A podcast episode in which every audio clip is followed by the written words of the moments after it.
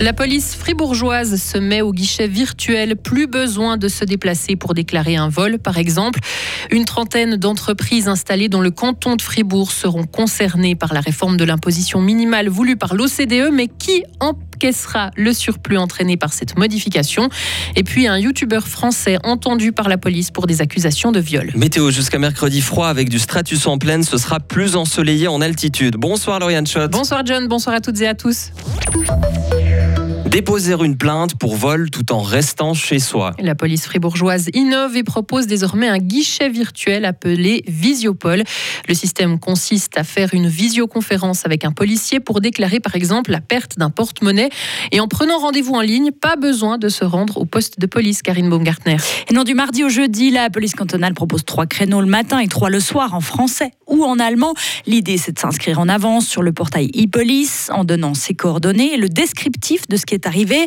Par exemple, je me suis fait voler mon porte-monnaie à l'arrêt de bus. Les explications du commissaire divisionnaire Christian Brugre. C'est euh, tout le domaine de l'enregistrement des, plaintes pénales pour des cas euh, relativement simples qui ne nécessitent pas de constats techniques, scientifiques ou euh, des auditions complexes. Donc simplement là, le citoyen a pris rendez-vous sur le portail de la police cantonale, a organisé une date et une heure pour une visioconférence. Il dispose pour ce faire de certains créneaux. Il clique, il choisit lui-même la date et l'heure, et puis au moment voulu, la connexion s'établit et il trouve devant son écran un policier ou une policière qui va pouvoir répondre à ses préoccupations. Si je me suis fait voler du même coup ma carte d'identité, le policier ou la policière peut directement établir le document de perte de document d'identité et me l'envoyer par mail en PDF, moyennant 35 francs que je peux payer par Twint. Et avec ce papier, je peux aller la renouveler directement au service de la population. Ceux et celles à qui c'est déjà arrivé euh, sans rappel. Cet échange virtuel permet à la police cantonale de libérer des effectifs et d'avoir plus de force sur le terrain plutôt qu'au bureau. Notez que les guichets physiques continueront d'exister aussi pour les personnes moins à l'aise avec les écrans et pour les cas urgents qui nécessitent une intervention policière, il restera le 117. Merci beaucoup Karine et notez encore que chaque jour dans le canton de Fribourg, environ 20 plaintes pénales sont enregistrées. Un taux d'imposition unique pour les plus grandes entreprises du pays. C'est la décision de l'OCDE, l'Organisation internationale de coopération et de développement économique. En Suisse, 200 entreprises et 2000 filiales de multinationales, une trentaine dans le canton de Fribourg, devront verser au fisc 15% de leurs bénéfices, ce qui est plus important qu'actuellement. Cela devrait rapporter entre 1 et 2,5 milliards de francs par an mais comment les répartir entre les cantons et la Confédération? Le Conseil national souhaite une répartition équitable, la moitié pour la Confédération, l'autre pour les cantons. Le Conseil des États préfère, lui, reverser les trois quarts aux cantons et le reste à la Confédération. Le sénateur jurassien Charles Juillard n'était, lui, pas de cet avis. La Confédération a dépensé beaucoup d'argent durant la crise du Covid, parfois à la place des cantons. Ça permettra sans doute d'amortir plus rapidement la dette Covid. Essayons, avant de nous aventurer sur une une exaspération de la concurrence fiscale entre les cantons, eh bien donner moins d'argent aux cantons pour que ceux-ci puissent quand même prendre des mesures pour garder ces entreprises chez nous, mais pas continuer de réduire leur pression fiscale au détriment des cantons plus faibles qui ne peuvent pas le faire. Le peuple se prononcera sur cette adaptation de l'imposition des grandes entreprises. Ce sera en juin prochain. Une ancienne boxeuse professionnelle est accusée d'homicide. Elle comparaît depuis aujourd'hui devant un tribunal de l'Oberland bernois. Elle aurait tué son mari en 2020 à coups de batte de baseball.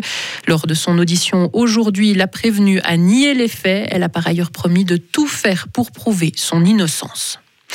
Plus d'une personne sur cinq a subi une forme de violence et de harcèlement au travail dans le monde. Selon une, enquête de l'Organisation internationale du travail, plus de la moitié des victimes gardent le silence. Les violences psychologiques sont les plus courantes. Viennent ensuite les agressions physiques. Cette étude a été réalisée auprès de 75 000 personnes dans 121 pays. En Colombie, le bilan est revu à la hausse suite au glissement de terrain survenu dans le nord-ouest du pays. Au moins 27 personnes sont mortes ensevelies. Des dizaines de secouristes sont toujours sur place pour tenter de retrouver des survivants. Depuis le début du mois d'août, le pays est en état de catastrophe nationale en raison de la pire saison des pluies depuis 40 ans. L'année passée, les pluies ont fait près de 300 victimes et 700 000 sinistrés. Le procès des attentats djihadistes de 2016 à Bruxelles s'est ouvert ce lundi dans la capitale belge. L'un des principaux accusés, Mohamed Abrini, a menacé de rester mutique si les conditions de sécurité n'étaient pas assouplies.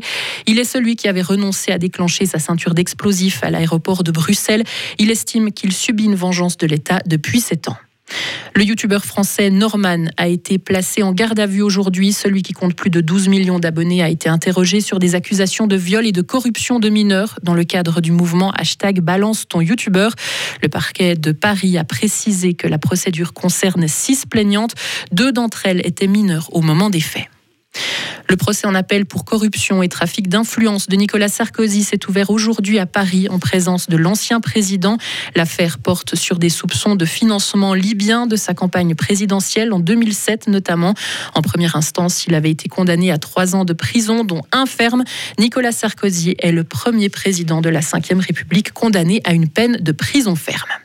Et enfin, un mot de football. La rencontre entre le Japon et la Croatie est toujours en cours sur le score de 1 à 1. On en est à 9 minutes de prolongation.